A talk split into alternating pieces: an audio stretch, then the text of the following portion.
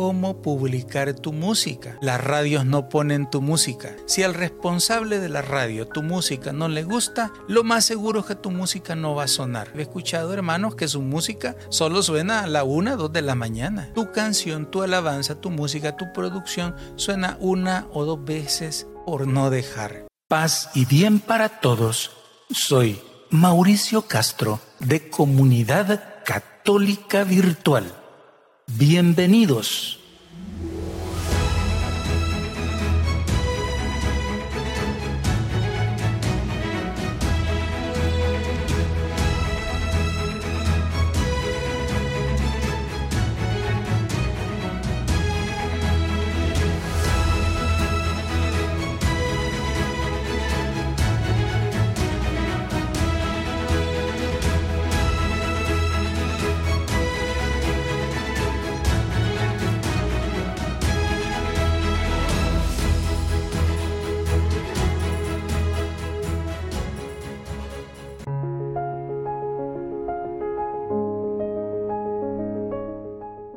Cuesta ser músico católico? Esta no es una pregunta, sino es una afirmación. Seguramente existen muchísimas dificultades para ser músico católico y mencionarlas una a una podría ser una tarea interminable. Por esta razón he decidido poner las que considero que afectan más frecuentemente a la mayoría de los que hacemos este trabajo para el Señor.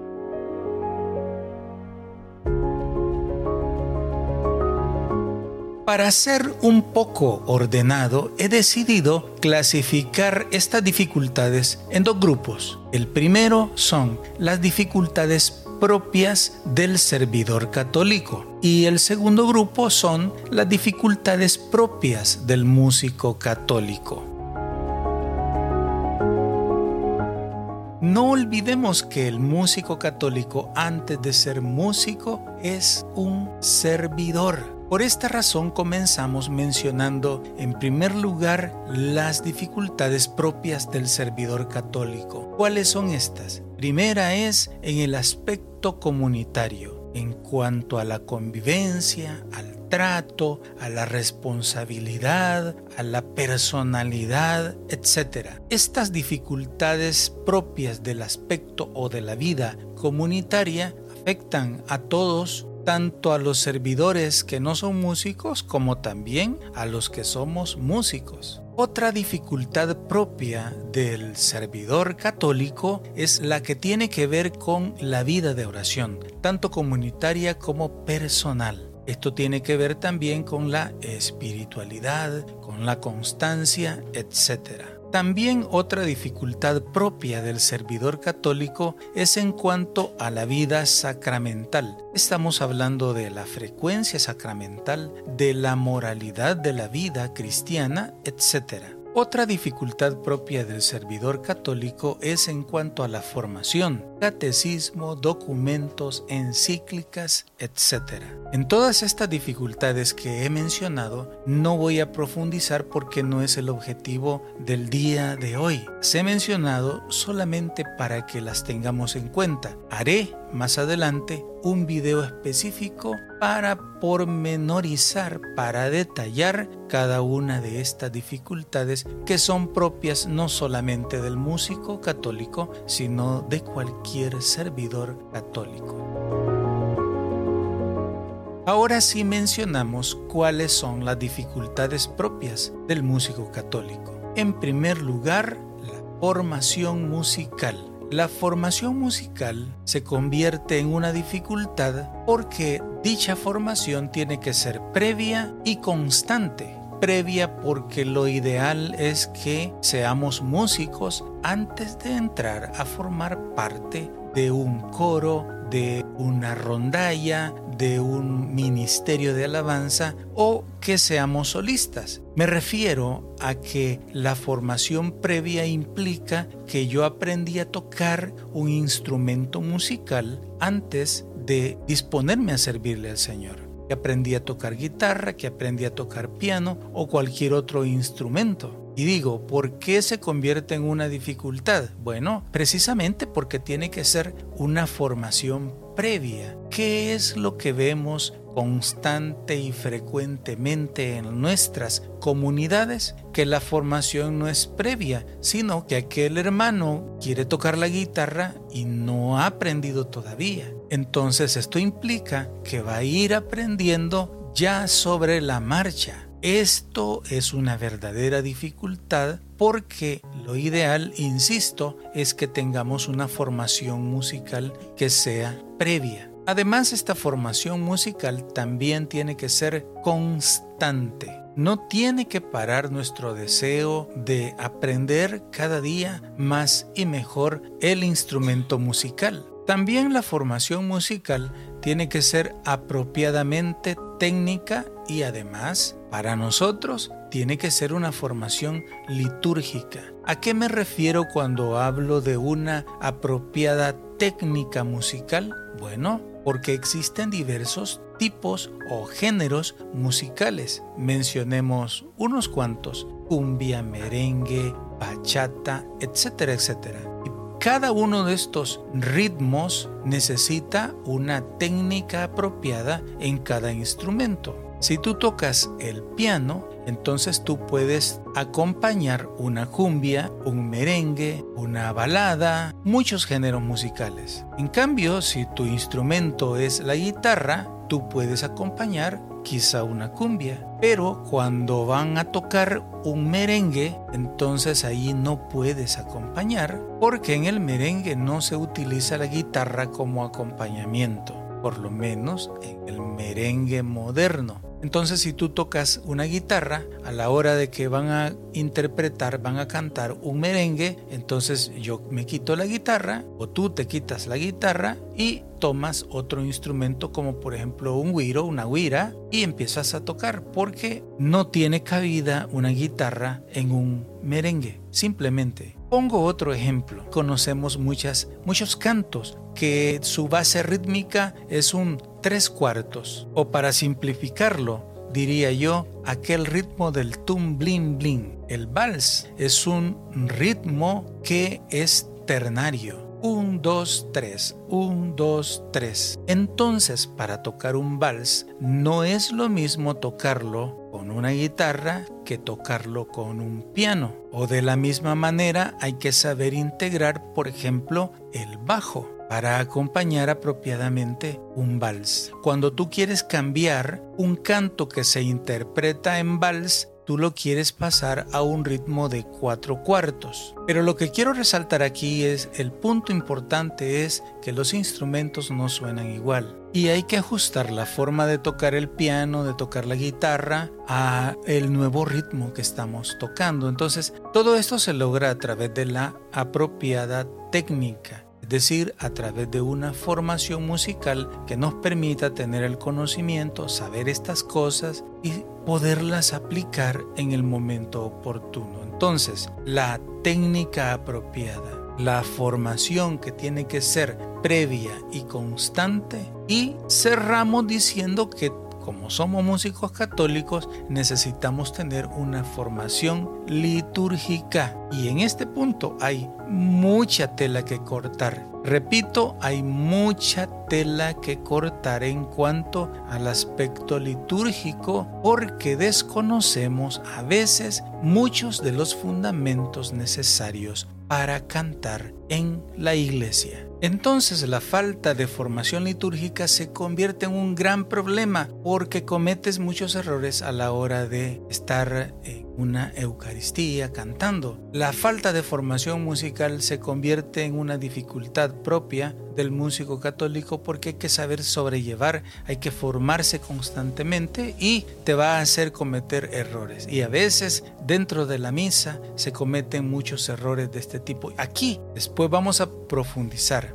pero por el momento continuemos. La siguiente dificultad que vamos a mencionar es el financiamiento, cómo se sostiene el músico católico. Y cuando hablo de músico no estoy hablando solo de los solistas, también estoy hablando de los ministerios de alabanza, de los coros. Aunque tú seas un coro pequeño, un grupo pequeño de alabanza, estoy más que seguro que tienes gastos, que comprar cuerdas, hay que comprar repuestos quizás para un amplificador, hay que reponer los micrófonos, hay que cambiarle, bueno, mira, aunque el micrófono no se arruine, esta parte que lo reviste, este capuchón, ese protector, hay que comprarlo porque por el uso termina enmojeciéndose todo. Cosas como esas, solo estoy poniendo ejemplos que en la práctica suceden. Entonces, financiamiento es necesario. ¿Cómo se financia un músico católico? Solo hay dos maneras. Con el autofinanciamiento, es decir, te financias tú mismo o trabajas para que el mismo ministerio sea autosostenible. ¿A qué me refiero con esto de financiarse uno mismo? Bueno, me estoy refiriendo a todos aquellos hermanos que trabajan en alabanza, que son músicos católicos, pero que no hacen este trabajo a tiempo completo, sino que lo hacen el domingo en su tiempo libre, cuando no están haciendo otra cosa. En vez de descansar, pues dedican su tiempo a servirle al Señor. Tú tienes tu trabajo, te sostienes por tu trabajo, pero tu trabajo también sirve para invertir en la obra de Dios, para comprar instrumentos, para comprar eh, micrófonos, etcétera, etcétera. A esto me refiero cuando hablo de que el financiamiento es propio, que tú te sostienes o que tú sostienes con tus propios ingresos el servicio que haces. Entonces podemos hablar de un financiamiento propio versus un financiamiento autosostenible. El propio, el que acabamos de hablar, es cuando tú sacas de tu bolsa para invertir, para comprar, para financiarte el servicio que tú mismo das. Ahora voy a hablar del servicio que es autosostenible. Y básicamente esto consiste en cobrar por el servicio que se da o en pedir una ofrenda por el servicio que tú haces. Hay dos opciones entonces para ser autosostenible poner una tarifa por lo que tú haces, por el servicio que das, o pedir una ofrenda espontánea. ¿Cuál de las dos maneras es lo correcto? Pues te digo que las dos maneras son correctas, ya sea que tú pidas una cuota por el servicio que das, que establezcas una cuota, un costo, un pago, llámale como sea, que tú cobres, perfecto y la otra opción es que tú vayas de tu servicio y que no pongas una tarifa, simplemente pides una ofrenda. Entonces la comunidad te da la ofrenda, lo que ellos consideran oportuno. Insisto, las dos maneras están perfectas, pueden ser, no contravienen la caridad cristiana no haces algo malo al optar por cualquiera de los dos. Si tú cobras, bueno, es porque quizás tu grupo de alabanza son muchos integrantes. Para desplazarte necesitas un transporte. Imagínate un grupo de alabanza de 15, 20 personas. Necesita un transporte, un microbús, un bus. Pero no solo eso, también implica movilizar el equipo de sonido. No es lo mismo, yo soy solista, en mi celular va toda la música con mis pistas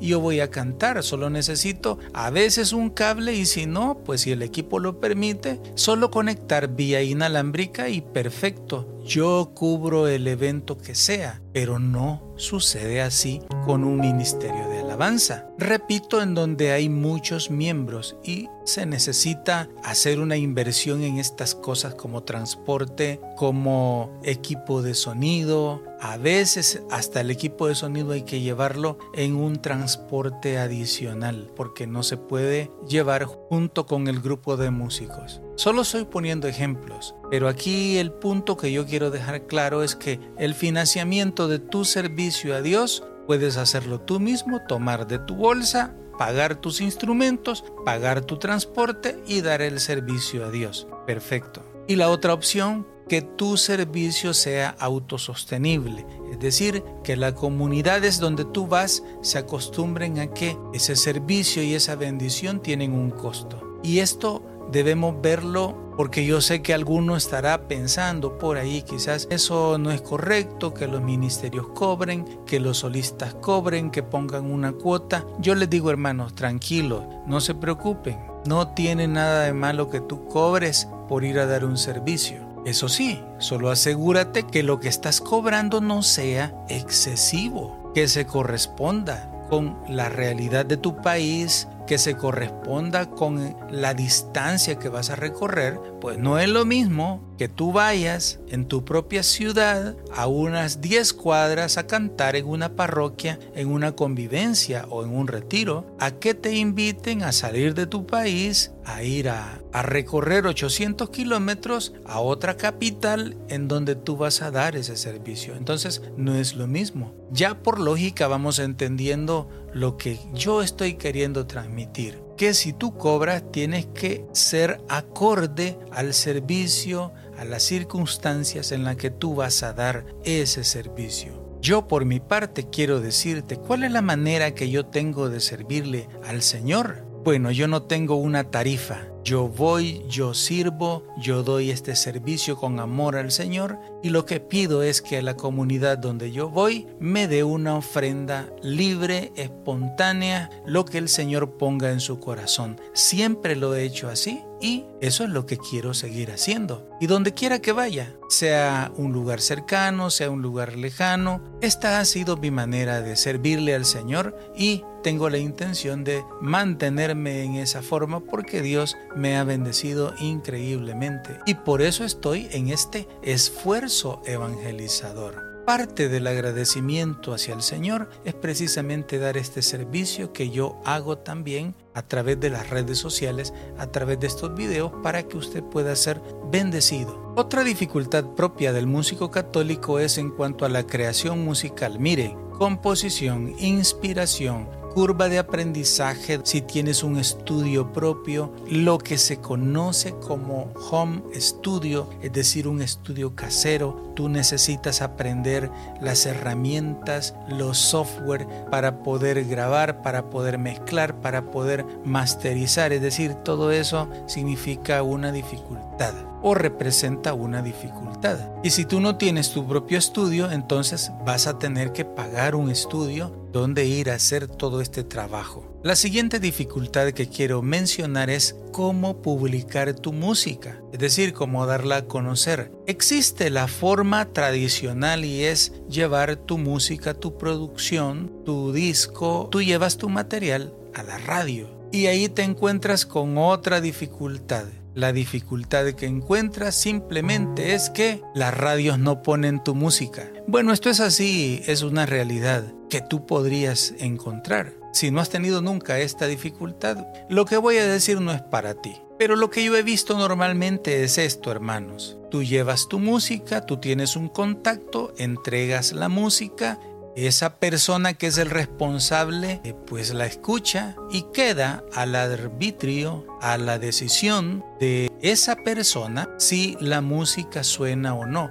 Lo voy a decir con otras palabras. Si al responsable de la radio tu música no le gusta, lo más seguro es que tu música no va a sonar o la van a poner una dos veces y después se les va a olvidar. Entonces el personal de la radio católica se convierte en una especie de censor, en una especie de árbitro que dice qué música se escucha y qué música no. Y no quiero que aquí se vaya a considerar que yo estoy atacando a las radios católicas. No, simplemente estoy hablando de una realidad. Es más, es algo necesario que exista un equipo, una persona, alguien responsable en la radio que verifique por lo menos la calidad de la música que se está presentando. Porque de repente hay hermanos que presentan trabajos que no están apropiados para que suenen en radio. Porque están mal grabados, es decir, no tienen un buen sonido, qué sé yo. Entonces, el personal de las radios católicas es necesario que escuche, es necesario que evalúe y pues ellos deciden poner la canción o las producciones. Pero esto se convierte en una realidad, o más bien en la realidad se convierte en un problema porque tu música no suena. Yo no sé si a ti te ha pasado, pero de repente he escuchado hermanos que su música solo suena a la una, dos de la mañana y una vez a la semana. En este instante estoy recordando a un hermano que tiene una producción musical fabulosa, extraordinaria pero que su música no sonó en las radios católicas, a pesar de estar bien grabadas, a pesar de tener una letra para meditar, una letra para dejar o permitir que Dios toque la vida de los que escuchan esa música. Sin embargo, su producción musical no suena en las radios. Él llevó su música, él presentó su música, sin embargo la música pues no suena. Entonces, en resumidas cuentas, tu canción, tu alabanza, tu música, tu producción suena una o dos veces por no dejar y luego desaparece del aire. Normalmente, normalmente las radios católicas le dan prioridad a la música extranjera, a los artistas católicos extranjeros. Y eso lo digo no porque sea un error, al contrario, aquí hacer un paréntesis para mencionar que hay muchos artistas católicos famosos que tienen que sonar, que deben sonar, que es importante que suenen. No vaya usted a pensar, ah, el hermano Mauricio no quiere que suenen los artistas extranjeros. No, sí quiero que suenen es necesario que suenen y por favor no vayan a dejar de programarlos. Artistas como Atenas, Martín Valverde, Luis Enrique Ascoy, Daniel Poli y tantos otros que podría mencionar, pero por favor hermanos de las radios católicas, no dejen de sonar esa fabulosa música católica, son compositores extraordinarios y hacen tanto bien a la iglesia. No quiero que se vaya a entender que esa música yo estoy mencionando y ni siquiera pensando que no tiene que sonar. Al contrario, estoy diciendo claramente que esa música tiene que sonar. Lo que estoy diciendo es que del otro lado hay artistas católicos que no son conocidos y que están buscando una oportunidad de que su música sea conocida y de repente se encuentran con esta dificultad. En la experiencia que tengo en la trayectoria musical, yo he visto esto muchas veces, frecuentemente. Le pasa prácticamente, no sucede a todos los artistas católicos. Yo no sé si a usted le ha pasado. Bueno, Aquí abajo deje su comentario si usted ha visto o si a usted le ha sucedido esto de que lleva su música y no la ponen. Y de repente su música eh, tiene calidad, está bonita, tiene un buen mensaje, sin embargo su música no suena en las radios católicas. Si le ha pasado eso, comente aquí abajo, diga, claro, no vamos a atacar a nadie, simplemente diga sí o no le pasó, sin entrar en detalles, simplemente para, para saber si, quién sabe que quizás solo a mí me ha sucedido esto. O yo estoy hablando y estoy diciendo un montón de cosas solo porque son ideas mías, inventos míos, o si en realidad le pasa a otros hermanos. Aquí en los comentarios deje su opinión,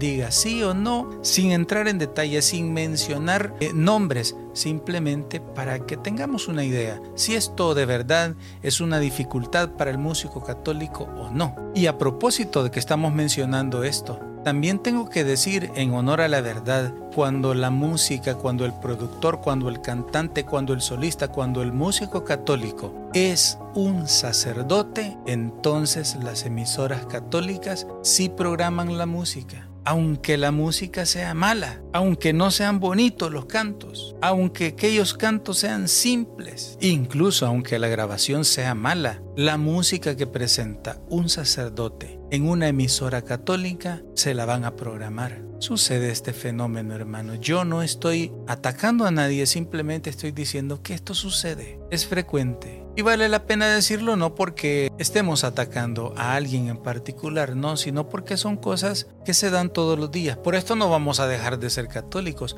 por esto no vamos a dejar de producir música, por esto no vamos a dejar de seguir llevando nuestras canciones a las emisoras católicas, no vamos a dejar de hacer esto. Sin embargo, el punto que yo estoy tocando hoy es que representa una dificultad para el músico católico el publicar, el dar a conocer su música y esto es algo que se encuentra en el día a día. Obviamente hoy con la tecnología también es eh, muy fácil publicar tu música a través de videos musicales en todas las plataformas que existen. Eso sí, tú debes aprender y conocer los detalles técnicos, no solo para elaborar el video, sino también para después publicarlo. También esta es otra dificultad. Es una dificultad y por eso lo estoy mencionando en este punto. Bueno, mencioné hace rato un aspecto importante. La pregunta es que yo quiero hacerte. Con todas estas dificultades que enfrentas en el día a día, y que tú lo haces de corazón porque le sirves con amor al Señor, la pregunta que yo quiero hacerte al finalizar o volver sobre este aspecto que ya lo mencioné es, ¿debes cobrar o no cobrar por el servicio que tú haces? ¿Y cuánto? Yo al respecto solamente resumir lo que ya dije hace unos cuantos minutos, y es que no hay ningún problema en cobrar por el servicio que tú haces. Pongo el ejemplo de una librería católica. Cualquiera va a la librería y dice, bueno, yo necesito una Biblia y se la venden, no sé, 30, 40, 50 dólares, no sé, cualquier cantidad. Alguien podría pensar, pero ¿por qué le están vendiendo? Si es la palabra de Dios, la palabra de Dios no se vende. Pero aquí lo que está pasando no es que estén vendiendo la palabra de Dios. Aquí lo que está sucediendo es que para elaborar esta Biblia ha habido alguien que se ha esforzado, ha hecho un trabajo, además hay un material que se ha utilizado para elaborar esta Biblia. Entonces todo eso representa un costo. Dejemos el ejemplo ahí. Ahora vamos con el servicio que hacemos para Dios. Cuando tú sirves al Señor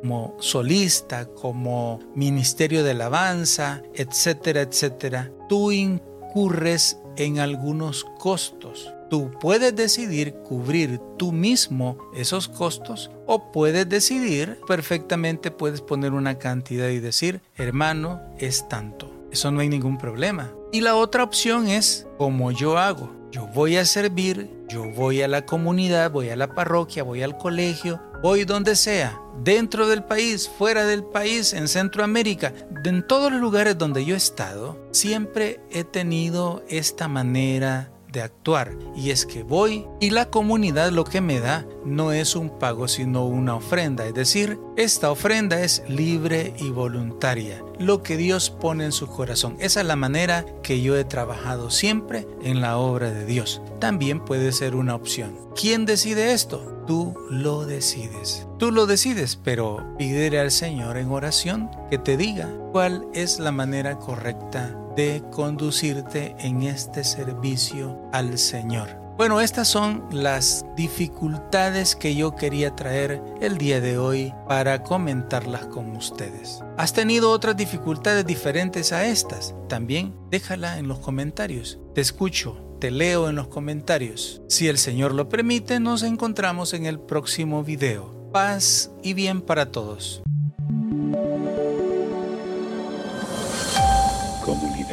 Católica Virtual. Beato Carlo Acutis, ruega por nosotros.